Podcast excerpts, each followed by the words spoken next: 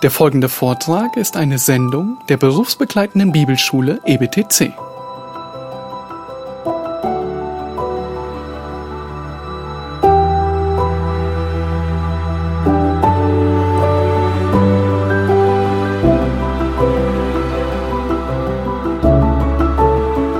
Öffnet eure Bibeln bei Lukas Kapitel 15. Heute beenden wir die Geschichte der zwei Söhne, bei der es um einen Jüngeren gibt, den rebellischen, verschwenderischen Sohn, der Buße tat und zum Herrn kam.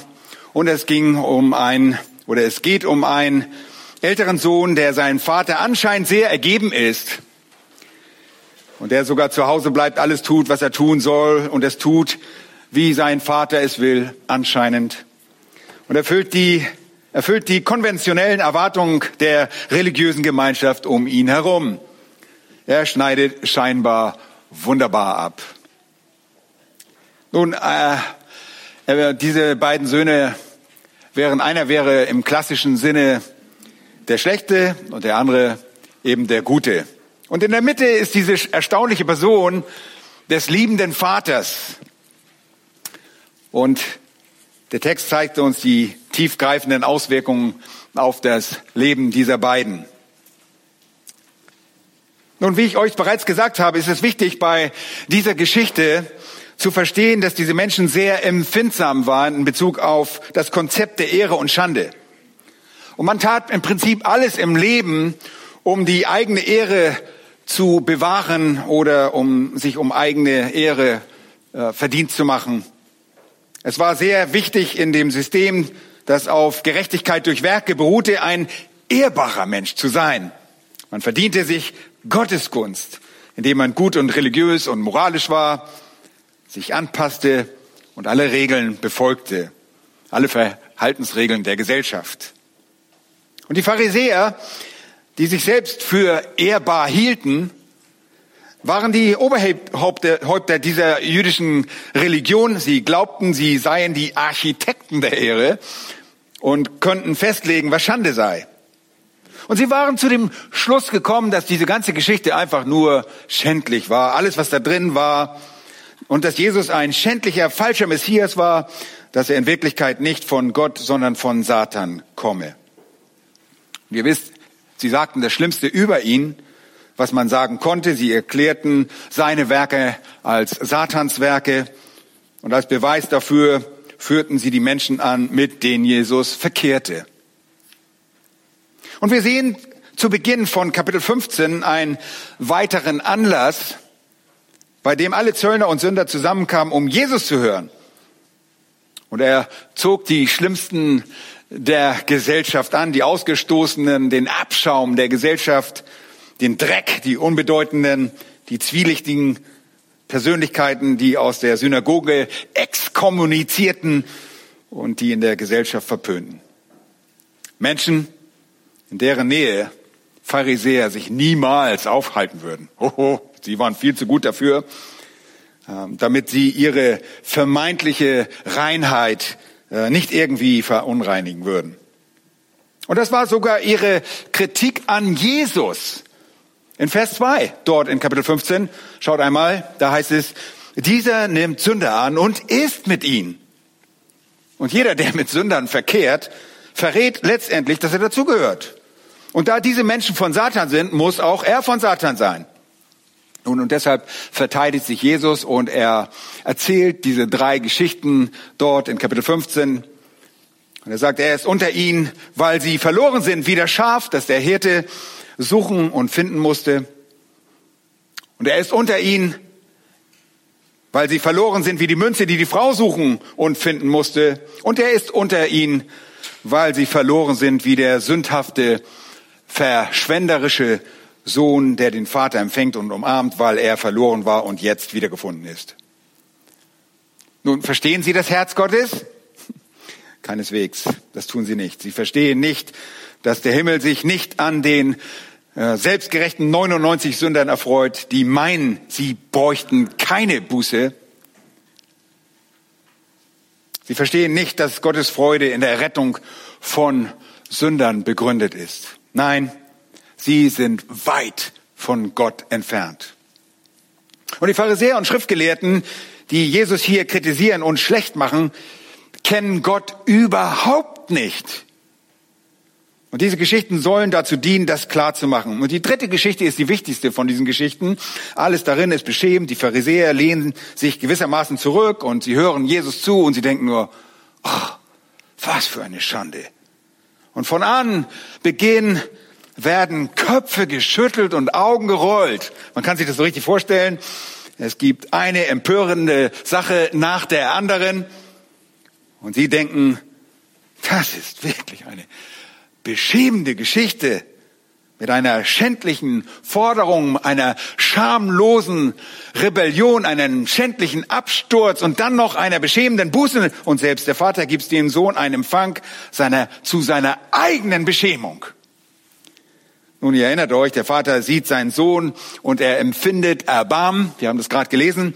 Und er rennt. Er rennt quer durch die Stadt, was ein Adliger im Nahen Osten nicht tut.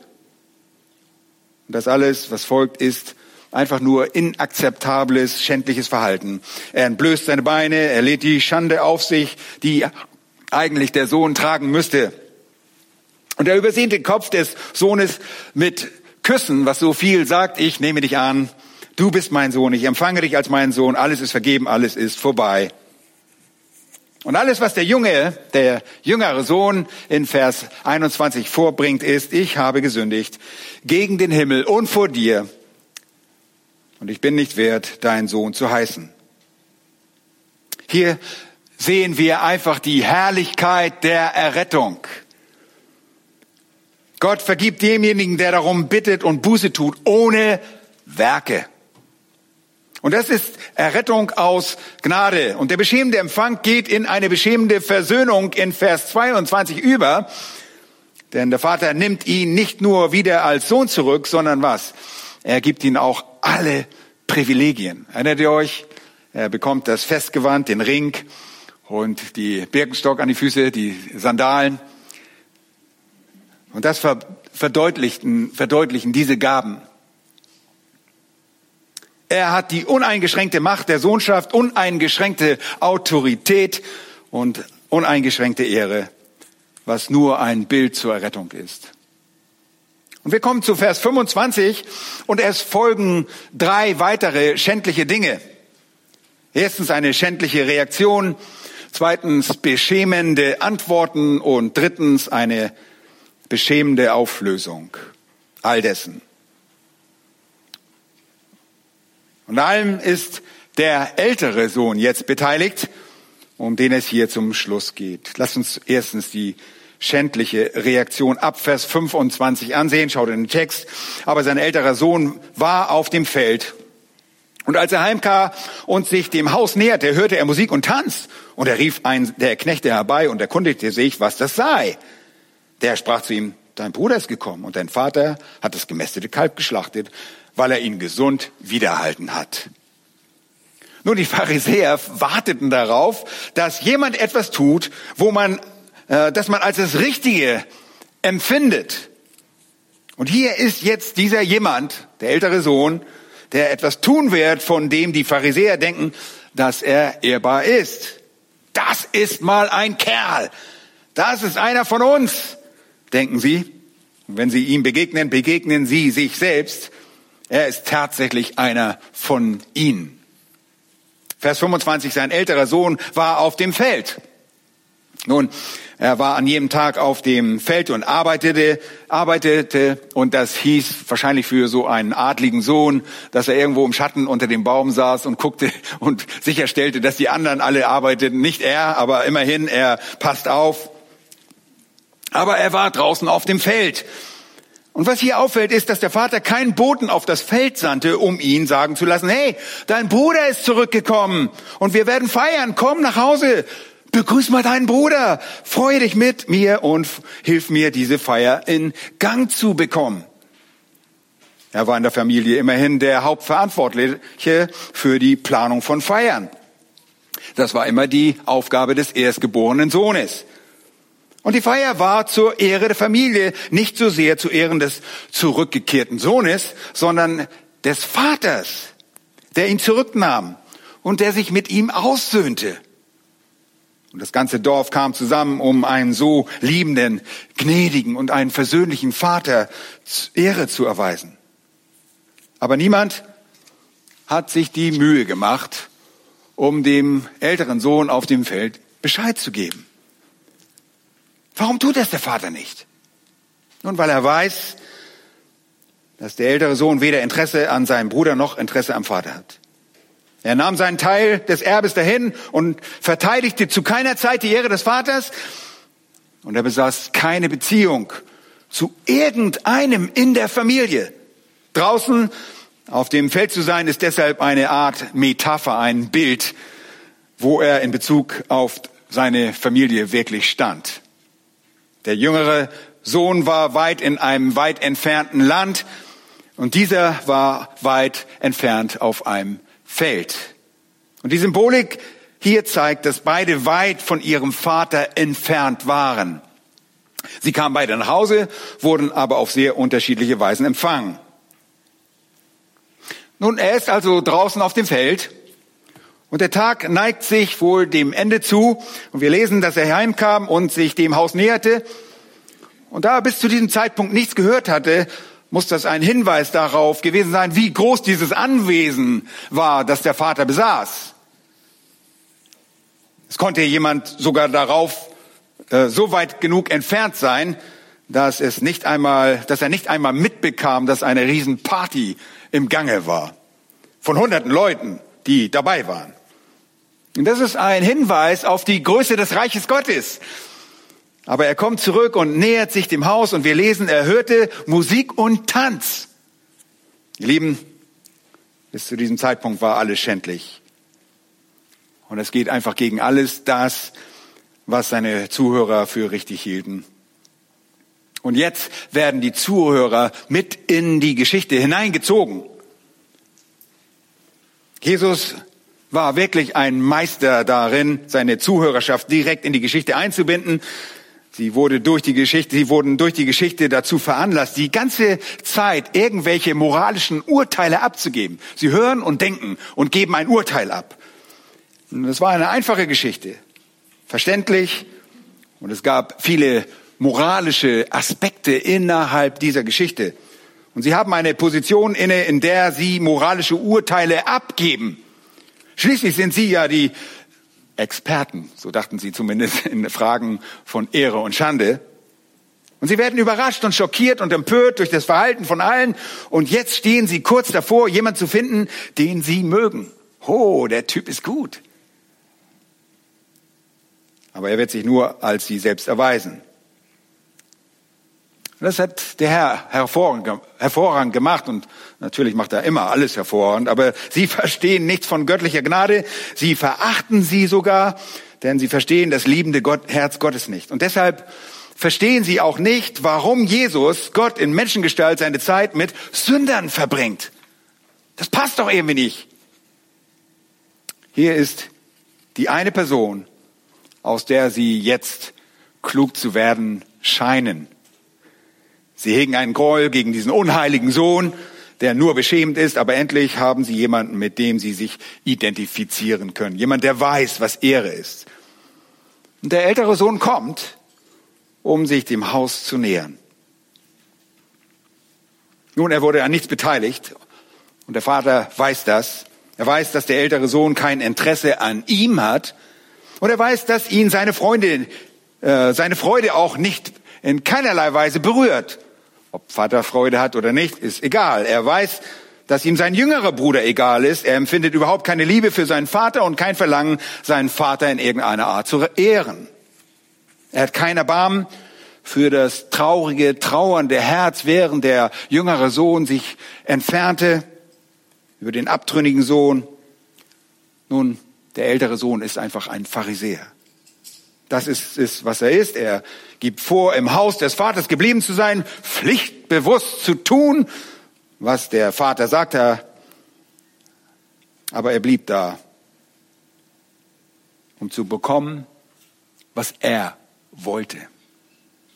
Um Zustimmung, Bestätigung und Wohlstand, Land und Ansehen in der Gemeinschaft zu halten. Und er will religiös erscheinen. Und nach außen hin wahrt er alle konventionellen Bräuche externer Ehre. Und jetzt kommt er und hört die Musik und den Tanz.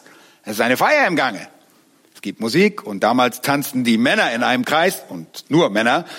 Und es wurde geklatscht und gesungen und Instrumente dabei verwendet und das gemästete Kalb war geschlachtet, der Sohn ist zu Hause und die Menschen würden nach der Arbeit so allmählich alle eintrudeln.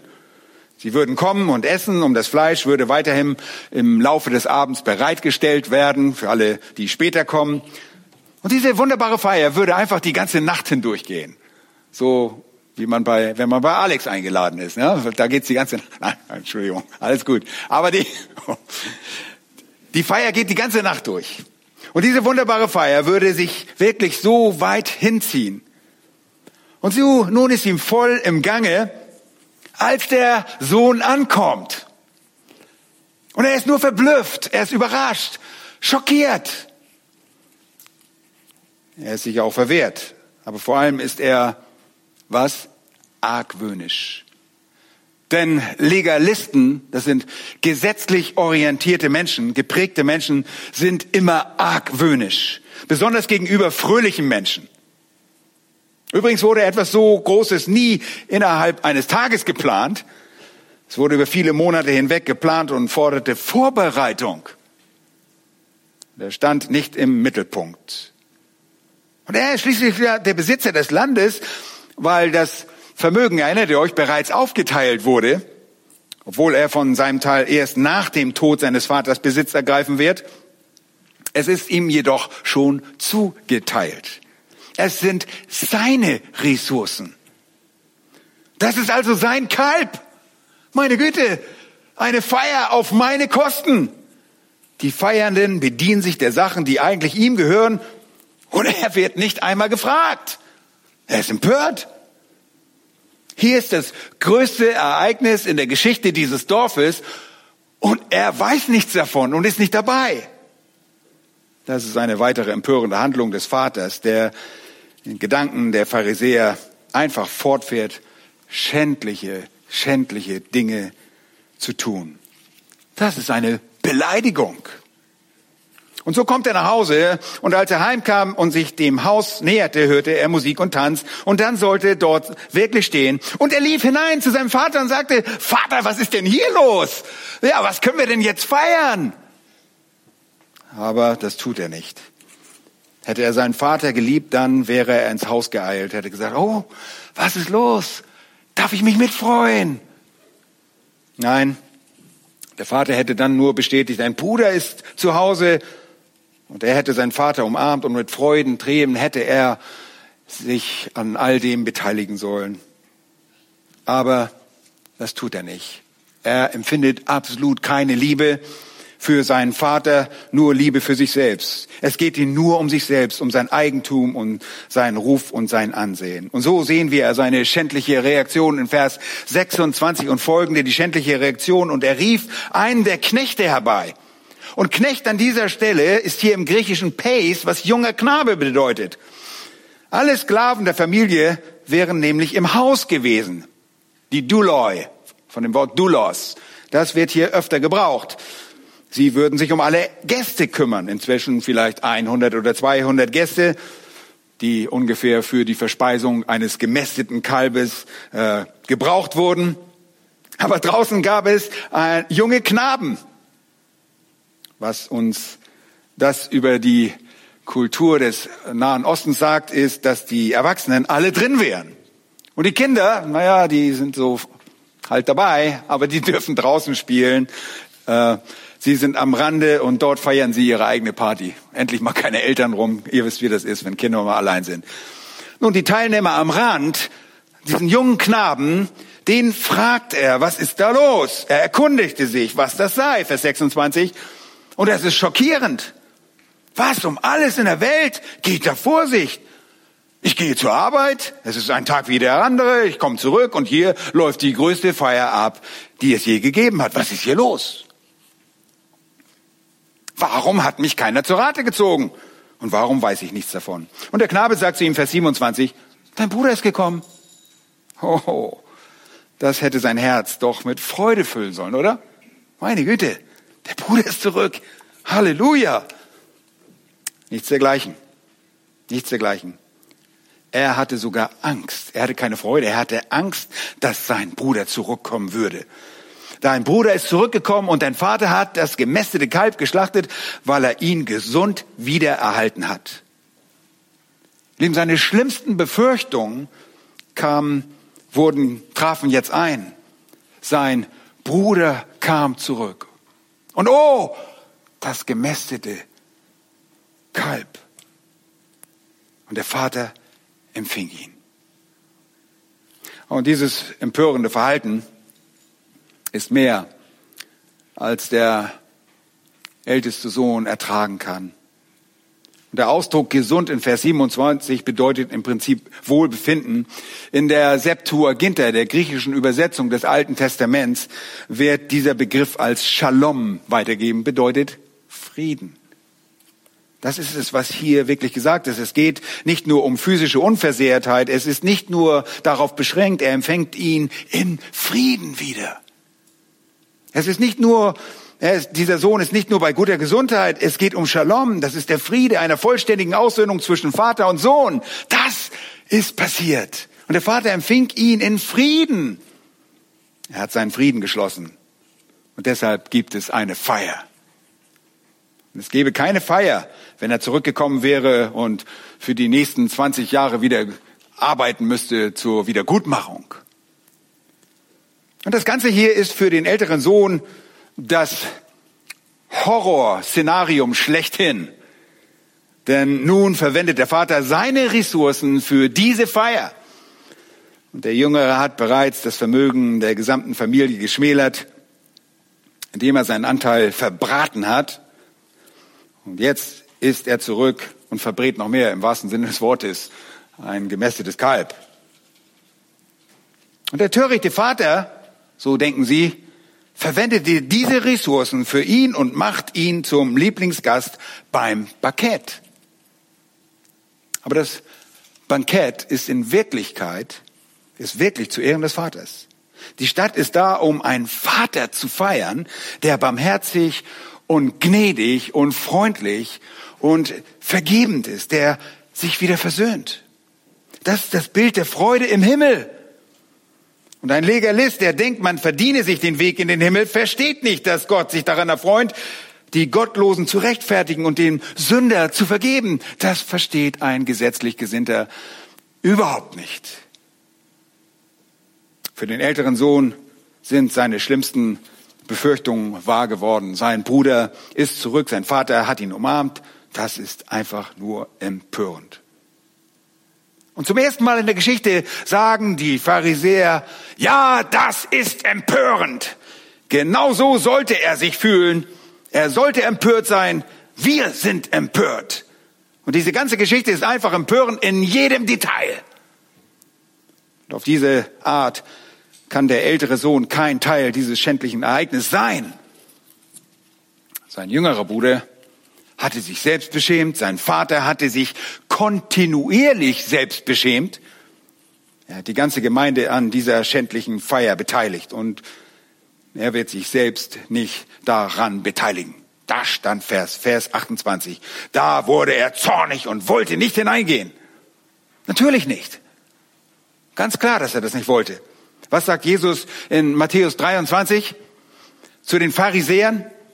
Aber wehe euch, ihr Schriftgelehrten und Pharisäer, ihr Heuchler, dass ihr das Reich der Himmel vor den Menschen zuschließt. Ihr selbst geht nicht hinein und die hinein wollen, die lasst ihr nicht hinein. Es gibt für euch kein Weg in das Reich, weil euer Verständnis der Rettung so verzerrt ist. Und das war wie vielleicht die bedeutendste Anklage in diesem äh, Wehe-Kapitel von Matthäus 23 dass sie weder selbst in das Reich eingingen, noch irgendjemand sonst dort hineinführten. Später in demselben Kapitel sagt er, äußerlich erscheint ihr vor den Menschen als gerecht, inwendig aber seid ihr voller Heuchelei und Gesetzlosigkeit. Heuchler sind nicht in der Lage, äußerlich das Fleisch zu beherrschen, weil ihr Inneres verdorben ist. Und natürlich würde er deshalb nicht hineingehen. Er hasste die Vorstellung von Gnade. Ihm missfiel der Gedanke der Gnade. Und die sofortige Aussöhnung war ihm fremd. Und all das sagt er auch, wie wir gleich sehen werden. Aber bevor wir seine Rede anhören, möchte ich euch helfen, diese Art von Sünder zu definieren. Augustinus sagte, freier Wille ohne Gnade hat die Macht, nichts außer Sünde zu bewirken. Versteht ihr das? Freier Wille ohne Gnade hat die Macht, nichts außer Sünde zu bewegen. Damit hatte er schon vor langer Zeit recht. Und das gilt auch äußerlich oder heute noch. Der Sünder kann innerhalb seiner Kategorie wohl wählen, nämlich der Sünde, aber er kann nichts außer Sünde wählen.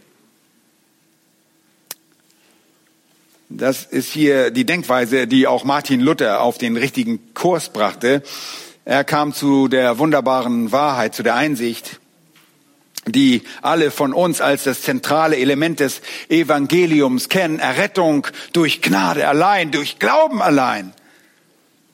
Diese große Lehre der Stellvertretung zugerechte, zugerechnete Gerechtigkeit und all das haben wir gerade im Römerbrief betrachtet, war im Mittelalter verloren gegangen. Aber es führte zu Luthers Erkenntnis, dass Werke nichts bewirken können. Werke mögen gut scheinen und sie mögen es auf menschlicher Ebene auch sein. Das heißt, Werke helfen anderen Menschen in Freundlichkeit und Werke lindern auch die Not von Menschen. Menschen sind wohltätig und diese Werke sind wohltätig. Sie sind philanthropisch, was auch immer. Aber all das ist wirklich was? Sündhaft, wenn diese Dinge von nicht wiedergeborenen Menschen getan werden. Warum? Weil es diesen an Reinheit mangelt und an dem richtigen Motiv, nämlich der Ehre Gottes. Keiner dieser guten Werke, keine dieser Werke ist dazu gedacht, um Gott zu ehren. Alles, was nicht zur Ehre getan wird, geschieht zur Ehre des Menschen. Und das ist die größte aller Sünden. Und sie sind ein echter Ausdruck menschlichen Stolzes. Nun, wir sind froh darüber, weil sie besser sind als alle anderen Ausdrucksformen von menschlichem Stolz. Aber es ist wirklich eine Form von sündhafter Ausdrucksweise, die nur zum Wohl des Sünders geschieht. Und als solche vermehren gute Werke besonders, äh, wenn sie sich im Leben eines nicht wiedergeborenen Menschen stark häufen, die Selbsttäuschung. Okay? Gute Werke vermehren die Selbsttäuschung Täuschung der eigenen Güte. Jeder, der denkt, dass er durch seine guten Taten irgendetwas tut, was Anerkennung verdient und sich dabei auch noch Gunst bei Gott verdient, treibt die Täuschung, die Selbsttäuschung immer weiter. Er vergräbt durch die Täuschung die Wahrheit seiner Sünde immer tiefer, tiefer und tiefer in dem eigenen Herzen. Schicht um Schicht guter Werke machen es immer schwieriger, die Realität der eigenen Sündhaftigkeit zu sehen. Und die Werke des Sünders mögen nicht alle Verbrechen sein. Bitte versteht mich nicht verkehrt. Aber sie sind nicht ohne Sündhaftigkeit, weil sie aus persönlichen und weil sie aus egoistischen Motiven und zur persönlichen Bereicherung geschehen. Und sie bringen dem Menschen Ehre. Sie führen deshalb zur Selbstzufriedenheit und sie befriedigen das Ego des Menschen. Sie bringen Stolz und ein Gefühl des Wohlbefindens hervor und das täuscht den Sünder und das verstärkt die Sünde, weil sie stolz ist und Stolz ist die Spitze aller Sündhaftigkeit. Und deshalb, wenn wir Gutes ohne Gott tun und ohne Gnade, dann tragen wir zu unserem Stolz bei, indem wir unsere Sündhaftigkeit an ihrem verheerendsten Punkt verschlimmern. Wenn man dazu das nächste Element hinzufügt, äh, wenn ihr nämlich denkt, dass ihr durch diese guten Taten errettet werdet, dann habt ihr die verdammungswürdige Lüge eines Systems der Gerechtigkeit durch Werke. Dann glaubt man, dass man sich das verdienen kann.